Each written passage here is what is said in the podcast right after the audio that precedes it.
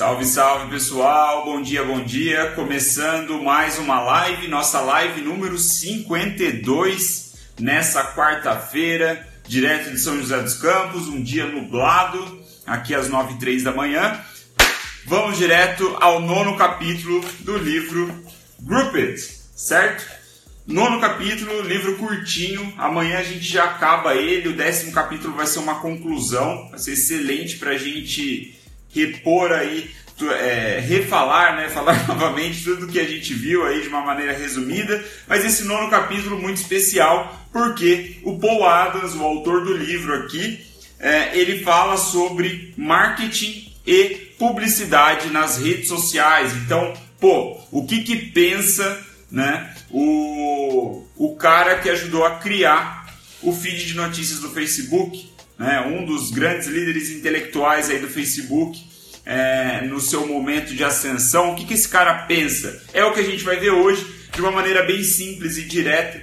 Separei aqui as grandes ideias para quem acompanhou a primeira temporada de lives do livro This is Marketing do Seth Godin. Vai ter boas surpresas porque muito do que a gente falou lá ele retoma aqui, inclusive o Paul Adams cita o, o Seth Godin várias vezes em vários capítulos como referência é, nos seus estudos, o que é muito interessante, né? E eu nem lembrava disso. Como eu falei, esse livro aqui eu já havia lido, é, acho que em 2016, talvez, ou 2017, é, que foi um presente que eu ganhei do meu amigo Ângelo Henrique. E então eu li esse livro, é, mas eu não lembrava, né, que ele citava o Seth Godin, sei lá. E curiosamente escolhi a primeira temporada de lives um livro do Seth Godin, um livro de This Marketing. Então é muito bom ver aí é, grandes pensadores, né, um referenciando o outro, fazendo aí justiça com o conteúdo, certo? Então vamos direto ao ponto.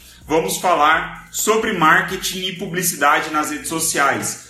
Muito interessante o assunto, né? Se você é, já quero fazer o pitch, já o pedido logo de cara para quem está assistindo agora, para quem vai assistir depois, compartilhe essa live, dá o seu curtir, deixa o seu comentário aí se você estiver assistindo depois, né? Eu acho que não dá para você curtir se você está assistindo a live em outro momento. Mas me ajuda a espalhar essa live organicamente, porque essa live é muito boa e vai ser direto ao ponto, vai ser a base se você tiver que assistir uma única live sobre marketing e publicidade nas redes sociais. Essa é a live, não porque sou eu que estou fazendo, mas porque veio da mente desse cara aqui, Paul Adams, certo? Então vamos lá.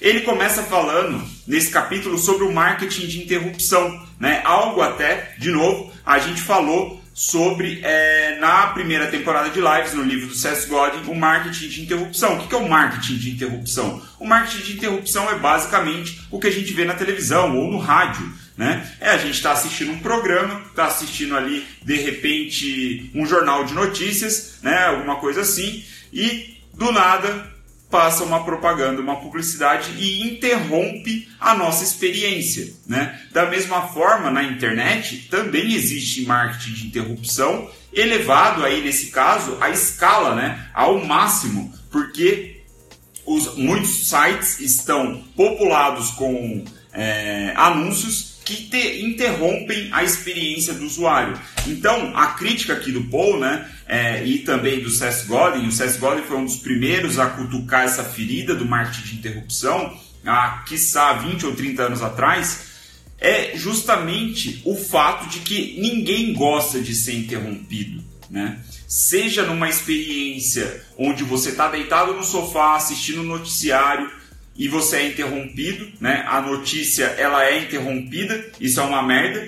Ou então quando você também está navegando na internet, está navegando no Facebook, está navegando no Instagram e é interrompido por um anúncio que você não estava esperando, certo? Um anúncio que não faz parte do grupo de amigos ou do grupo de marcas que você é, deu a permissão para é, estar ali, né, no seu mundinho, na sua bolha virtual. Então, o marketing de interrupção é uma experiência horrível e está acontecendo cada, é, de forma cada vez mais frequente. Né? Esse é o, o, o primeiro problema sobre o marketing de interrupção.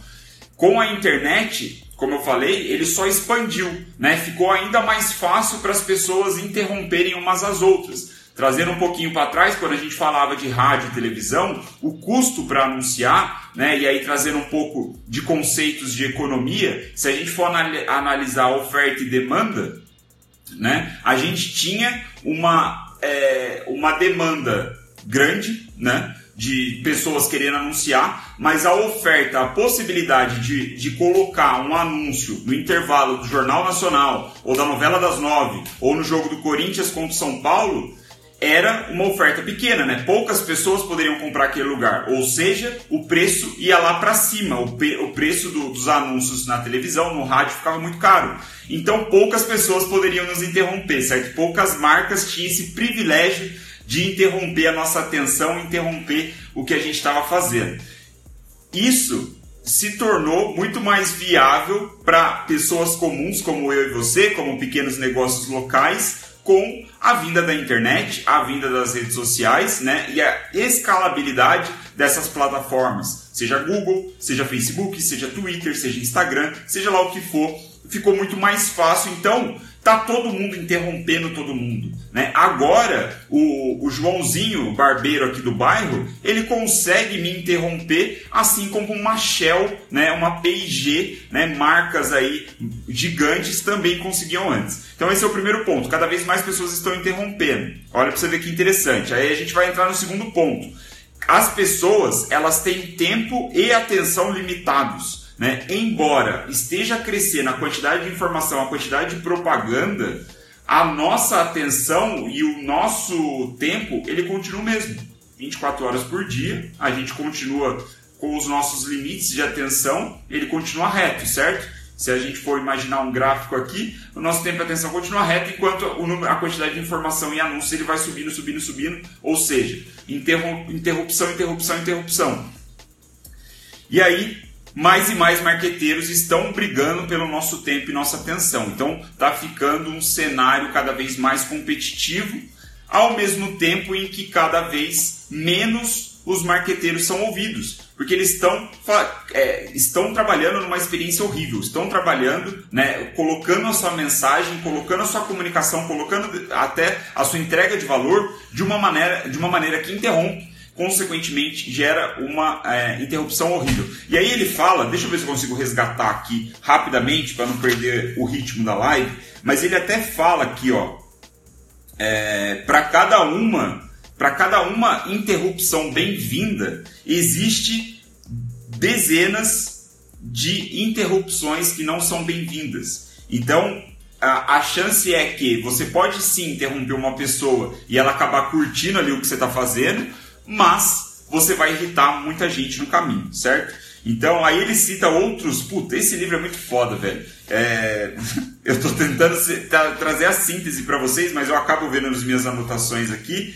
E, puta, é um livro muito foda. Comprem. Se puder, comprem na Amazon, que é um livro excepcional, certo? Ele diz aqui, por exemplo, que em média nós precisamos que um anúncio seja visto 27 vezes para que ele seja lembrado. Olha para você ver que bizarro. 27 vezes é, um anúncio. E aí ele cita aqui a, a referência, né? mas não vou me dar o trabalho de falar para vocês. Se alguém quiser saber a referência, depois me pergunte. Mas 27 vezes para um anúncio ser lembrado.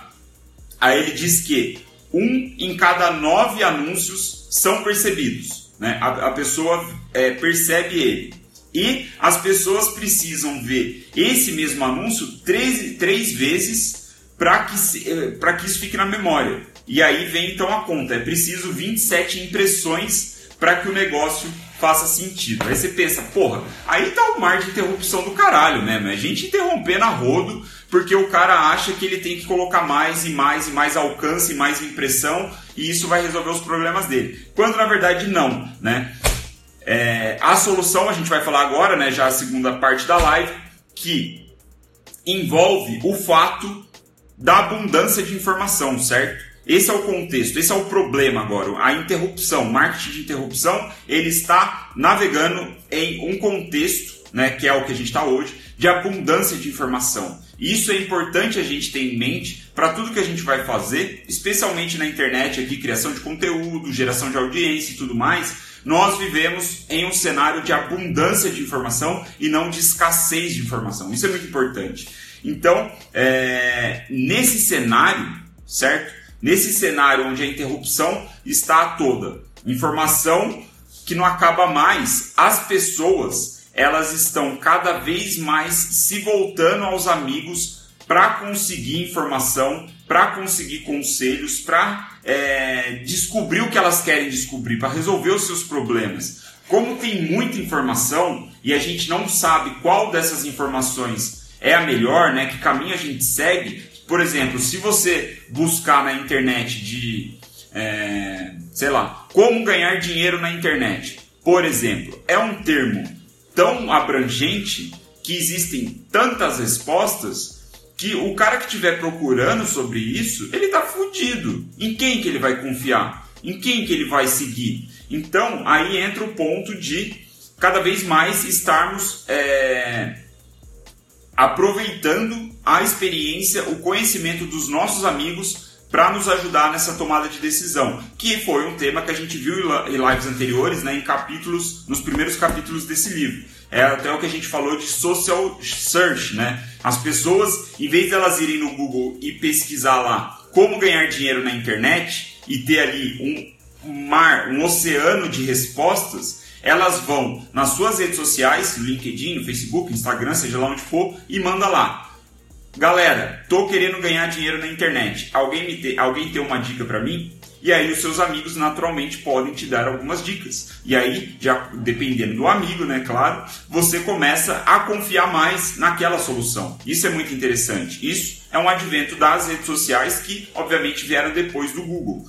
Então, a gente vem é, para a solução, qual é a solução? Se interrupção é um problema, se interrupção não é o caminho, o que, que a gente quer? A gente quer a permissão. A gente quer ganhar a permissão dessas pessoas. E aí vem a referência, né, a citação aqui do Paul é, para o Seth Godin, que ele tem um livro que tem justamente esse nome, né? Marketing de permissão, transformando, transformando desconhecidos em amigos e amigos em clientes. Esse é o livro do Seth Godin, aqui, ó, publicado em 1999, segundo aqui a referência. Um livro bem interessante, né?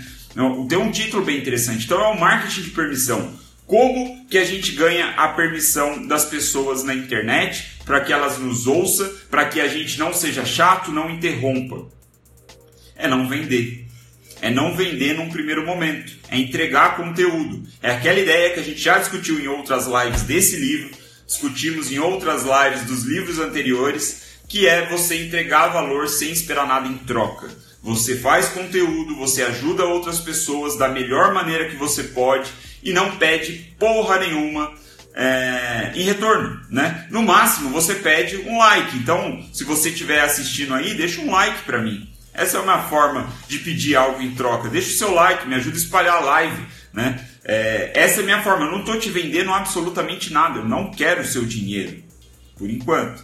Mas então a gente vai é, fazendo isso, conquistando a confiança das pessoas e à medida né, que o tempo for passando, né, à medida que esse valor vai sendo percebido, a gente é, desenvolve uma relação com essa audiência, certo? Com essas pessoas. Então, resumo da ópera. Vai, eu anotei aqui, eu comecei a devagar Vamos ver o que o Roriz falou antes. No This Marketing fala sobre isso também, quando diz a diferença de roubar atenção e cativar atenção. Exatamente. É do ensinamento. Por isso que eu gostei muito do This Marketing, cara.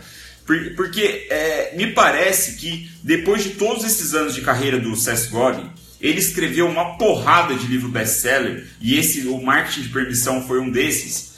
É, eu acho que o cara ele já chegou no, numa maturidade que ele consegue sintetizar o ouro do ouro, sabe? A nata da nata, aquela só o que você precisa saber. É só a parada que você precisa saber e o resto é, é perfumaria, sabe? O resto é embrulho, é enfeite. Então, por isso que eu gostei desse livro do This Smart, estou com ele até aqui. É... E eu acho que é uma leitura sensacional. Se você por acaso está vendo essa live agora, não assistiu as primeiras lives do This Marketing, faça esse convite, assista, é muito bom. É tipo, para mim ele é um livro que foi publicado no final do ano passado, mas para mim já é um clássico, eu acho que vai virar um clássico.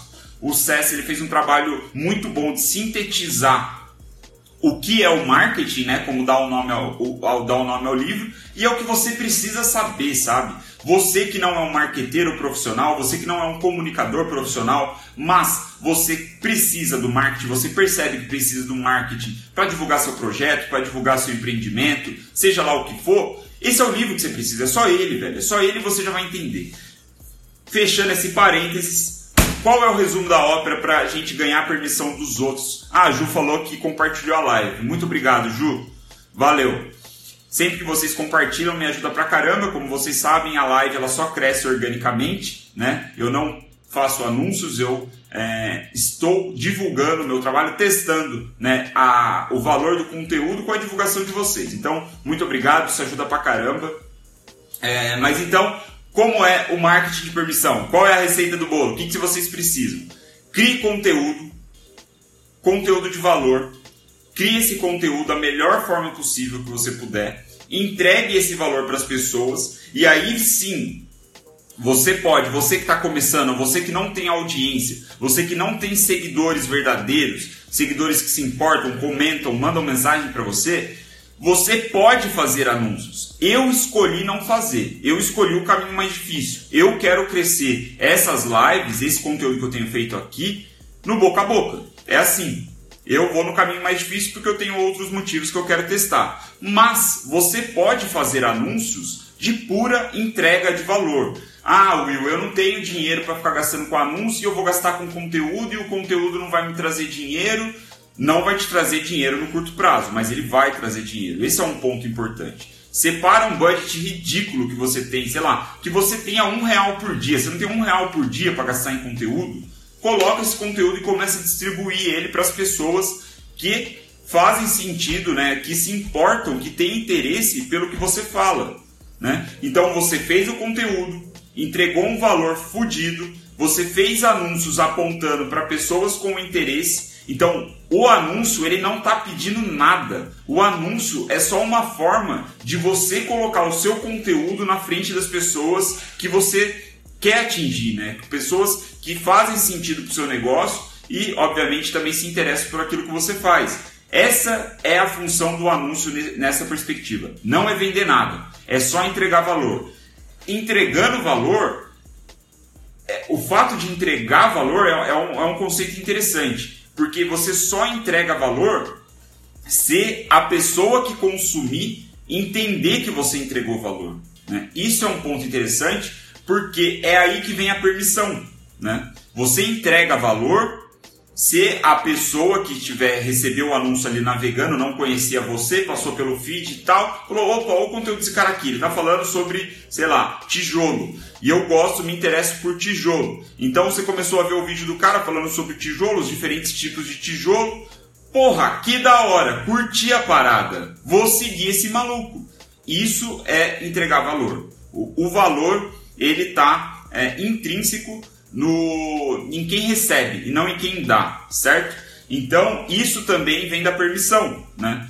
A partir do momento que o cara aceitou o valor, vamos deixou uma curtida, passou a te seguir, deixou um comentário, compartilhou, coisa assim, você está ganhando a permissão desse cara para que você entre mais vezes ali no círculo social, nas redes sociais dele e continue entregando valor. Essa é a permissão que a gente quer, beleza? E aí o, o que o, o, o, Paul fala, e eu não poderia ignorar, é que é, essa é a chave para você alcançar mais pessoas, para você escalar. É, é, esse é o lance que dá, dá, dá nome ao subtítulo aqui do livro, né? Como pequenos grupos de amigos são fundamentais para influenciar na web, né? para influência na web. Por que isso? Porque é o seguinte, a partir do momento que você vai conquistando um pequeno grupo de pessoas com essa permissão, né, um pequeno grupo de pessoas vai te dando permissão para entregar valor, você tem a vantagem de ter uma rede à parte, que faz parte da sua rede, mas a gente pode ver ela como uma parte que são os amigos dessas pessoas que te deram permissão. Né? Como você deve saber, se você tem um pouquinho de experiência em Facebook Ads, por exemplo, você sabe que você pode anunciar para os amigos dos seus fãs. Não estou dizendo que é o melhor anúncio possível, né? Aqui vale outra discussão, mas é um jeito de você começar a persuadir pessoas parecidas com aquelas que já te deram permissão, né? Persuadir aqui sempre de uma maneira positiva, tá? As pessoas começam a dar conotação negativa para essa palavra, sem necessidade, mas aqui, ó, olha para você ver que interessante esse gráfico aqui, a gente vê você, né, que pode ser entendido aqui de repente como a sua empresa ou a sua marca. Você pode ter, em média, né, ele fala que as pessoas têm 130 amigos né, no, no Facebook. Então aqui é, seria 130 pessoas. E aí ele diz que os amigos dos seus amigos estão na casa dos 10 mil. Se, se você tem 130 amigos, então você vai ter 10 mil amigos de amigos. E você vai ter um milhão de amigos, de amigos, de amigos, só com 130 amigos. Então, se você tiver 130 seguidores, né? Seguidores reais, cara, isso aqui é chave, porra. Eu até vou fazer um post sobre isso depois. Eu não tinha raciocinado dessa forma, mas falando com vocês, acabei de pensar. Se você tem 130 seguidores reais, você tem 10 mil amigos desses seguidores reais em potencial para você alcançar com, claro, a vantagem de ter a confiança, a credibilidade desses seguidores. Né? Tipo, você vai alcançar os amigos dos seus seguidores com muito mais credibilidade, porque são pessoas que acreditam em você, que ouvem o que você fala, que comentam nas suas coisas. É por isso que não faz sentido você ficar buscando seguidor por buscar seguidor. Faz muito mais sentido você fortalecer um pequeno grupo de pessoas, uma rede, né? A teoria lá dos mil fãs verdadeiros encaixa completamente nessa vibe a parada é essa: ganhar permissão através do conteúdo. Você pode usar anúncios sim, se você estiver entregando valor sem pedir nada em troca, né? Esse é o conceito base fundamental. E aí, o ponto final para a gente concluir essa live e amanhã a gente falar sobre o último capítulo é que as marcas precisam ser mais confiáveis, elas precisam trabalhar para ganhar essa permissão, né? elas precisam gerar credibilidade justamente por todo esse cenário que eu falei no início da live, por essa perspectiva de que as pessoas estão recorrendo aos amigos para conseguir conselhos, para saber o que fazer, para resolver problemas, para tirar dúvidas e coisas assim. Então, se você, como marca, como instituição, vamos colocar assim, se você agir como pessoa física, melhor ainda, mais fácil. Mas como marca, você se colocando nessa nesse, nesse posicionamento de entregar valor, conseguir a permissão, você acaba virando amigo dessas pessoas, né, nas devidas proporções, se torna uma marca mais humana. Isso é ser uma marca mais humana que a galera fica falando aí, né? Fala do Nubank, é, do, do, do, ponto frio lá no Twitter, umas paradas assim. Isso é ser uma marca mais humana, é ganhar a permissão das pessoas, agir como amigo, e aí você começa a ganhar mais credibilidade, você começa a ser mais confiável. Se as pessoas confiam em você, elas confiam no seu conselho. Se elas confiam no seu conselho, eventualmente elas vão acabar comprando, seja lá o que você estiver vendendo. Beleza? Essa é a linha de raciocínio. Agora, o ponto final, e aqui o ponto final mesmo, o último raciocínio para fechar a live e você com boas ideias na sua cabeça para o resto do dia, é o seguinte: não existe atalho para essa merda. Não existe hack que vai fazer com que você é, gere confiança em uma semana, em um dia, né? em, que sai em um mês. Né? Em um ano, talvez não. Em um semestre, provavelmente não. Isso demora, leva tempo. Confiança, credibilidade é construído tijolo por tijolo. Né? Fiz um exemplo tosco de tijolo, vamos usar tijolos de uma maneira mais inteligente. Então, isso leva tempo. Você precisa construir a sua confiança, a sua credibilidade como marca, como influenciador que seja, tijolo por tijolo. É assim. E aí um paralelo muito legal que o Paul Adams faz, e eu também já usei isso em outros momentos, né? E vou trazer então aqui para falar para vocês, que é o seguinte: você pensar como que você constrói relacionamento com outras pessoas, né? Você, pessoa física, fulaninho aí, João Maria que está me ouvindo, que vai me ouvir, você começou a se relacionar com uma pessoa nova. Não estou falando que é amorosa, não, nada. Começou um novo relacionamento ali, um contato com essa pessoa. Você não confia nela no primeiro dia. Você não conta toda a sua vida para essa pessoa no primeiro dia. Você não é, aceita qualquer conselho que essa pessoa te dá no primeiro dia. Não, vocês se conhecem. vocês vão conversando, né? Aos poucos ali, vão trocando mensagens no WhatsApp. De repente vocês estão um seguindo o outro no Instagram. Às vezes vocês começam a trocar mensagens privadas no Instagram, compartilhando conhecimento um com o outro. E aí vocês vão construindo ao longo dos meses um relacionamento, uma amizade. Às vezes pode virar namoro, pode virar é, casamento, né? Às vezes vocês podem ter filhos e passarem o resto da vida juntos. O ponto é que demora, exige paciência. A relação entre marcas ou influenciadores com os seus seguidores, com pessoas comuns, é da mesma forma. Não tem como, isso faz parte do ser humano. Não tem como a gente acelerar isso. Né? Até dá, tem alguns truques, algumas técnicas que dá para fazer e cabe é, isso em, outro, em outra live, outra, outro, outro momento. Mas é, a verdade é que o comum é que demore. Né? O comum é que você tenha que entregar valor, criar relacionamento passo a passo, degrau por degrau, tijolo por tijolo, para que, quem sabe, um dia a pessoa compre alguma coisa de você, certo? Então, é, começar a fazer anúncio nas redes sociais no contexto de hoje, em muitos casos, tá?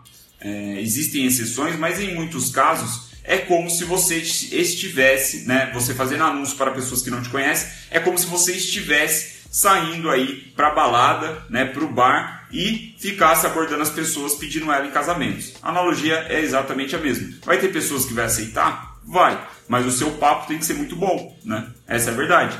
No, com o anúncio a mesma coisa. O seu anúncio escrito ele precisa ser muito bom para você convencer. E aí entra o poder do, do copyright. Mas a verdade é que se você for passo a passo, degrau por degrau, as chances de você conseguir um relacionamento duradouro aí é, de longo prazo é bem maior se você for aos poucos, certo? Então entregar conteúdo, entregar valor, usar os anúncios para distribuir, para chegar nas pessoas, conseguir a permissão dessas pessoas e assim conquistar a confiança delas para que elas espalhem a sua marca, o seu conteúdo, o seu valor para os amigos delas também.